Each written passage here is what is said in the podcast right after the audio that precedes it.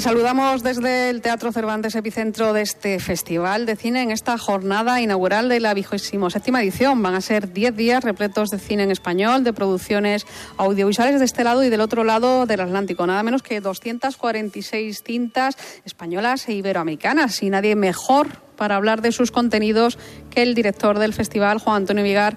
Buenas tardes, Juan Antonio. Muy buenas tardes, Laura. Pues sí, vamos a tener un festival, creo, mm, de lo más variado este año. Es la edición más amplia de las celebradas. Hay una sección oficial a concurso con, con 19 cintas, 11 españolas y 8 latinas, más otras 18 películas en sección oficial no a concurso. Son 15 españolas y 3 iberoamericanas, porque parte con el propósito de ser útil al cine español. Claramente. Eh, tú has dado cifras, no te voy a hablar de los 2.557 audiovisuales que hemos visto en su conjunto, pero me quedaré solo con la parte de películas de ficción. Son las españolas 181. Si hemos elegido de 181 a 11, pues imagínate la, la de frustraciones que hemos ido provocando a lo largo del camino en tantos productores. Y lo que queremos es, desde esa utilidad al cine español, poder mostrar todo lo mucho y bueno que aquí se hace. Y por eso hemos decidido tener una sección oficial no competitiva, amplia, diversa y que muestre esa riqueza. Eh, para competir por, por, la Vinaga de Oro vamos a tener a, a directores veteranos, pero también a, a, debutantes como es tradición, entre ellas varias directoras mujeres, una de las cosas que, que caracteriza a este, a este Festival de Málaga. Sin duda también queremos que en esa mezcla de, de todo lo interesante que se hace en el cine español, tengamos pues directores con trayectoria ya consolidada junto a los que tienen una mirada nueva, más emergente. Y también todo tipo de formatos y todo tipo de géneros, porque nuestra singularidad es la generalidad, la capacidad de ofrecer al público y a todos los que nos visitan esa foto fija de, de una cinematografía como es la española y en este caso también la latinoamericana, que es muy diversa, que tiene mucho tipo, muchos tipos de miradas y que tiene muchos tipos de formatos de producción. Y esa es la seña de identidad del Festival de Málaga. Eh, este es el segundo año en el que además eh, Radio Televisión Española es patrocinadora oficial del certamen, en el que además se van a poder ver 25 películas participadas por esta casa y no es por echarnos flores, pero desde antes de asumir este patrocinio, eh, las películas que se llevan la biznaga de oro vienen con el respaldo de Radio Televisión Española. Bueno, 20.000 especial de abeja, Cinco Lobitos, Las Niñas, podemos decir infinidad de títulos. Sin duda alguna, y yo creo que el encuentro entre Radio Televisión Española y el Festival de Málaga era la crónica de un amor anunciado, por decirlo de alguna manera. Y se, ese hecho se dio el año pasado a través de la firma de un convenio del que estamos muy contentos, que ha posicionado muy bien a, a, la Casa Radio Televisión Española dentro del festival y nosotros estamos encantados porque es verdad lo que tú dices, que en un número elevadísimo de películas ya veníamos desde hace muchos años constatando el hecho de que Radio Televisión Española es pues el principal productor o participa en una inmensa mmm, cantidad de películas de cine español. Y esta es la casa del cine español y por lo tanto aquí teníamos que encontrarnos. Y antes de, de despedirle, eh, me gustaría preguntarle por la decisión de retirar hace apenas 48 horas una de las cintas a competición en la sección Zona Cine. El día es largo y oscuro del director estadounidense Julio Hernández Cordón por recibir denuncias relativas a, a hechos de violencia de género. Bueno, en esto me vas a permitir que, que me ciña el comunicado que ya dimos en su día, porque creo que son situaciones muy delicadas en las que siempre se produce daño a terceros. Y lo que sí queremos dejar muy claro es que tenemos un posicionamiento muy firme contra la violencia de género y que apoyamos a las mujeres en cualquier contexto y circunstancia en las que se puedan ver vulneradas. Pues Juan Antonio Vigar, director del Festival de Cine de Málaga, muchas gracias y, y buen festival. Pues muchas gracias a vosotros por ayudarnos a difundirlo.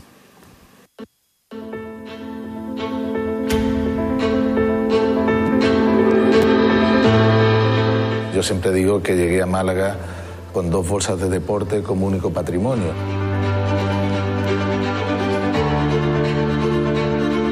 Javier se incorpora a ese equipo y después de buscarle un puesto de trabajo en el colegio como profesor, empieza el milagro marista. Si este caso del Colegio Marista de Málaga hubiese ocurrido, por ejemplo, en Estados Unidos, tendría una película Estamos escuchando fragmentos del documental Imbroda, el legado de un maestro que se va a estrenar en sección oficial fuera de concurso en este festival. Será el próximo jueves en el Teatro Echegaray, cuando están a punto de cumplirse dos años del fallecimiento del que fuera entrenador de baloncesto y consejero de Educación y Deporte de la Junta de Andalucía, Javier Imbroda. Y nos acompaña aquí en el Teatro Cervantes el director y guionista del documental, el cineasta malagueño Sergio Rubio. Buenas tardes, Sergio. Buenas tardes, Laura. Eh, lo decía justo, se cumplen dos años del fallecimiento de Javier Imbroda el próximo 2 de abril y este es el mejor homenaje que se le podía hacer, ¿no? Sí, uno de, los muchos homenajes que nos quedan y este puede ser un punto de salida para una persona que ha significado tanto, ¿no? Este mm, documental repasa eh, la trayectoria profesional de, Javier Imbroda, tanto en el mundo del baloncesto, desde su llegada a los maristas y luego el Unicaja de Málaga, hasta su etapa como seleccionador nacional, pero también su última faceta política en la Junta de, Andalucía, además de, su lado vital. ¿Cuál dirías que fue el sello que imprimió Imbroda en todas esas facetas?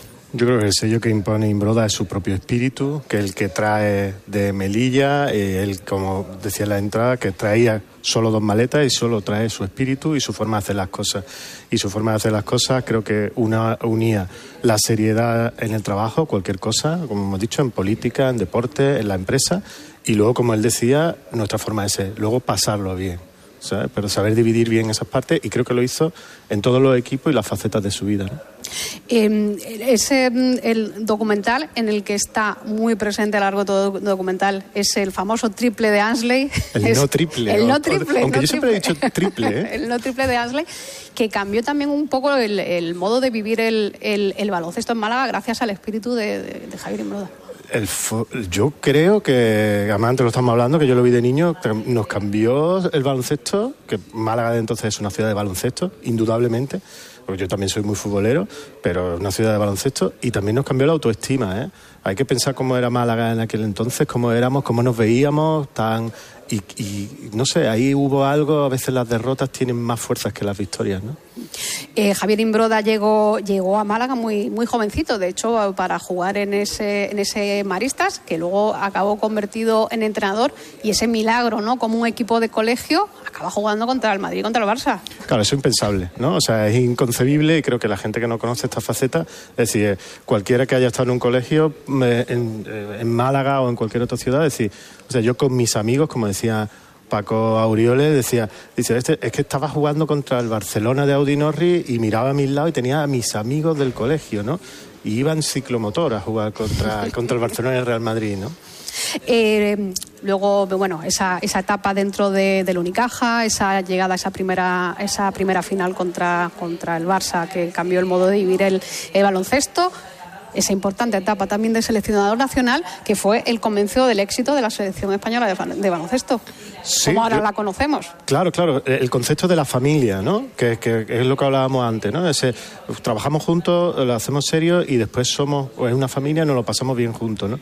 Yo cuando investigamos al principio del documental pensaba, digo, a lo mejor esto va a estar forzado, ¿no? Que a lo mejor estamos forzando ahí. Pero es que nos lo ha dicho Pau Gasol, nos lo ha dicho Jorge Vargas nos lo ha dicho Juan Carlos Navarro, que para ellos fue un chip. Ya no eran jugadores que venían de diferentes clubes, ahora eran una familia, ¿no? Todos juntos.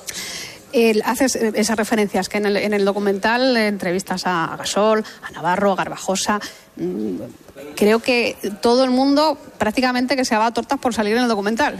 Sí, sí. Tendríamos que haber hecho una serie documental de, de, varias horas. E incluso, vamos, te comento como broma que el primer corte que hice del documental no salía tres horas, ¿no? Y me querían matar, obviamente, pero digo, es que no quiero quitar nada, ¿no? No hay forma de quitar nada. Y se ha quedado mucha, yo sé que se ha quedado mucha gente fuera, mucha gente que quería colaborar, gente que no hemos podido llegar por fecha o por lugares porque estábamos en otros sitios.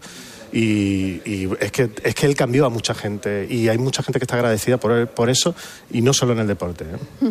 Y también dentro de esos testimonios tenemos a, grandes jugadores lituanos porque hay que recordar que uno de los grandes hitos también de Javier Imbroda como entrenador de baloncesto fue entrenar a la selección lituana recién separada de la Unión Soviética. Claro, claro, eso es un, es un hito increíble porque fijaos que, que, que Lituania se acaba de separar de la Unión Soviética, ya estamos viendo lo que ocurre hoy en día también como es separarse de, ese bloque ruso y no tenían nada, pero eran muchos jugadores, otra vez le pasó lo mismo, muchos jugadores muy diferentes que estaban en la NBA en otros sitios y dice, queremos a Javieras, ¿no? Queremos a Javier y él va allí y a una a un grupo que ni siquiera quedaban para entrenar a, a lo que ellos llaman su gran victoria, ¿no? Que es ganar una medalla de bronce a la antigua Unión Soviética. ¿no? Y como, como entrenador en ACB, eh, hay que recordar de que de- desde Málaga eh, Javier Imbroda fue a parar a otra ciudad andaluza, a, a Sevilla, a entrenar al Caja San Fernando, y que fue un cambio radical también en el modo en el que se vivía en el baloncesto en, en Sevilla. Totalmente. Y cuando hemos estado allí grabando en Sevilla, nos lo ha dicho mucha gente, que nunca han visto el pabellón, nunca han visto el ambiente baloncesto. O sea, una ciudad tan eminentemente futbolística como Sevilla, con dos grandes clubes, y de repente eh, la gente mm, iba al baloncesto, llenaba, se lo pasaba bien, y eso nunca más ha vuelto a repetir. ¿no? Eh, del Caja San Fernando tuvo una salida un poco eh, por la puerta de atrás. También con el Real Madrid de baloncesto no fueron sus, sus mejores momentos y eso lo- le, le dolió bastante, ¿verdad? Sí, bueno, es que el, el- en el caso de Sevilla es que la federación nunca dejaba, o la ACB no dejaban que, que- que el, el entrenador nacional fuera de, de un club, que es una regla un poco absurda. Y en el caso del Real Madrid, pues fue, fue justo lo contrario. Él entra al Real Madrid mientras está en Estados Unidos, ganándole a la selección de Estados Unidos profesional, que nunca lo ha hecho, la única vez que lo ha hecho España, que ha sido con Javier Imbroda, y, sin tener tiempo de preparar el equipo, ¿no? En este eh, documental, además de, de, bueno, con esos grandes deportistas como son Gasoló Navarro, está también una parte muy importante que es la, parte de la, de la, de la familia de, de Javier Imbroda, fundamental para contar su, su historia, además es su historia humana. Sí, sí, sí, bueno, de Blas Jesús, su hermano, que, que- que nos trató maravillosamente, eh, Javi Pablo, su hijo, los músicos, y Salvadora, su, su relación de amor inmenso de su última época, que como digo yo, que era, eran dos personas maduras con una relación de novios adolescentes, ¿no? Da una dio también una, una lección de vida en el, en el modo de, de afrontar la lucha contra el cáncer, ya en esa etapa final, además le, le pilló en esa etapa de, de consejero de, de Educación y Deporte de la Junta de Andalucía. Sí, y otra vez lo mismo, el espíritu de superación, eh, los valores del deporte y de la educación que él llevaba, de, de sacar lo mejor de uno mismo, pues lo hizo contra la enfermedad hasta donde pudo, ¿no? Y sobre todo también, y manteniendo eh, su forma de ser, riéndose, divirtiéndose, pasándolo bien y trabajando hasta el último día. Eh, ¿Te ha sido eh, difícil también encontrar el, tono del, documental? Porque tiene esa parte también que es, que, es, que es muy triste, pero hay que conseguir que sea una, un documental equilibrado, ¿verdad? Sí, estaba claro y eso fue la primera reunión que tuvimos, me acuerdo, hace ya tiempo con, Javier, con el hijo de, Javier Imbroda, y hablábamos de eso, que tenía que tener un espíritu como él le hubiese querido que se le recordara. Es decir, hay una parte que es emocional, pero es una parte siempre positiva, ¿no? Como a él le gustaba. Eh, no sé si tú tuviste la, oportunidad de, llegar a conocer a, a Javier Imbroda. Bueno, lo conocía en el pabellón, ¿no? Porque íbamos de niños por la autovía andando hasta el pabellón de Ciudad Jardín y ahí sí lo veíamos. Y claro, es que él- a mí cuando me ofrecieron la oportunidad de hacer esto, digo, es que, o sea, es que Javier es uno de mis referentes, uno de mis superhéroes, ¿no? De la infancia, ¿no? Claro, ¿cómo, cómo decir que no?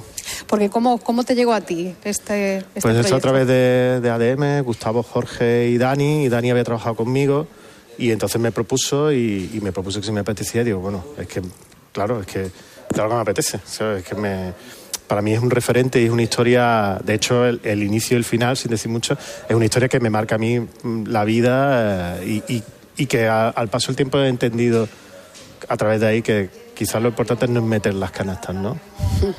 El- en su faceta como, como, como político, eh, recordemos que, Javier Imbroda iba en las listas de, Ciudadanos y, y formó parte de ese primer gobierno de, coalición de la Junta de Andalucía, el gobierno de- del PP y de Ciudadanos, que presidido por Juanma Moreno. Eh, ¿Cómo era Javier Imbroda como político? Pues un poco vuelve a ser lo mismo, ¿no? Era, todos nos han dicho que era un político que no era un político al uso porque no entraba en esas eh, polarizaciones que estamos eh, acostumbrados, sino justo lo contrario, lo que hacía con su equipo, conciliar, sacar lo mejor de cada uno, que ese era su, su punto. Él veía a la gente y rápidamente decía, tú eres bueno en esto, tú eres tal, y creaba un equipo. Y entonces incluso creaba un equipo y, y es admirado y respetado incluso por, por partidos de otro signo, Juanma Moreno, de hecho, es uno de los, de los testimonios que, que también están en este documental y que entiendo que tampoco hay ningún problema para poder conseguir su participación. No, para nada, eh, porque creo que ellos forjaron una amistad real y, y luego, sobre todo, bueno, ningún problema que es que acabé jugando al baloncesto con Juanma Moreno en Ciudad Jardín. Se dice que él iba con su chaqueta y se dice, mira, te voy a enseñar dónde yo tiraba aquí y tal y cual, sí. Eh, de hecho, eh, el, el presidente de la Junta va a estar en, la, en el estreno ese documental que va a ser el próximo, el próximo jueves en el Teatro Echegaray y va a haber una importante presencia institucional. También na- nadie se lo quiere perder. No, no, no, yo creo que si hubiese tres teatros Chegaray los podríamos llenar, los tres, ¿sabes? O sea, hay tortas por conseguir entradas. Eh, ¿Tú qué piensas que, que diría Javier Imbroda sobre el resultado de este, de este documental? Guau, si estuviese ahí en, esa, en ese Teatro Echegaray, en Vaya primera pregunta. fila. No sé, yo creo que hemos hecho ya un pase con la familia, la familia le, le- le ha gustado, que para nosotros era la opinión más importante, ¿no? Y yo creo que refleja bien, quizás diría lo mismo que yo, que se queda corto, porque es que Javier tuvo muchas vidas en una sola vida, ¿no? ¿Y cuál es el, el recorrido que va a tener el, el documental? ¿Está previsto que pase por otros festivales? Cuéntame un poco. ¿cuál Sí, es en la- principio sí, están trabajando ahora en eso. Sé, sé que hay algunas cosas ya cerradas que no puedo comentar, que no me toca a mí decirlas. Y sí, esperamos que tenga una larga vida. Eh, eh, cuenta con la participación de Canal Sur, con lo cual entiendo que también se Sí. podrá ver en algún momento en la televisión pública andaluza. Sí, sí, sí, seguro. Eh, y Sergio, eh, después de, de- de esta experiencia mm, que, como decíamos al principio, es que esto es, es parte de tu vida, ¿cómo te, ha- cómo te ha marcado a ti el, el hacer Hombre, este pues, trabajo? la verdad que a nivel humano, mm, eh, pues eh, que su familia nos haya abierto así los brazos ha sido eh, muy importante, pero luego muchas enseñanzas, después de estar tantas horas estudiándolo, leyéndolo y viéndolo y escuchándolo, pues algunas frases suyas de pensar en grande y de tal, y algunas cosas que ya uno va aplicando un poco en su propia, en su propia familia, ¿no? ¿Has, descubierto cosas que no, que no pensabas descubrir o que te ha sorprendido? Eh, a mí me ha sorprendido que incluso a gente que desconocida cómo lo ha marcado. ¿sabes? Eh, es que me encontré mucha gente mientras estaba haciendo el documental que no tienen nada que ver con, con los ámbitos que tienen trabajos normales y que dice, a mí me dio clase hace 10 años y todavía me acuerdo. Pues estamos escuchando a Javi y Pablo, el grupo de los hijos de Javier Imbroda, con los que vamos a despedir este programa especial. Sergio, muchas gracias por haber estado con A nosotros vosotros. aquí en directo en, en la radio pública en Andalucía. Y les dejamos ahora con la crónica de Andalucía con nuestra compañera Elena Correa.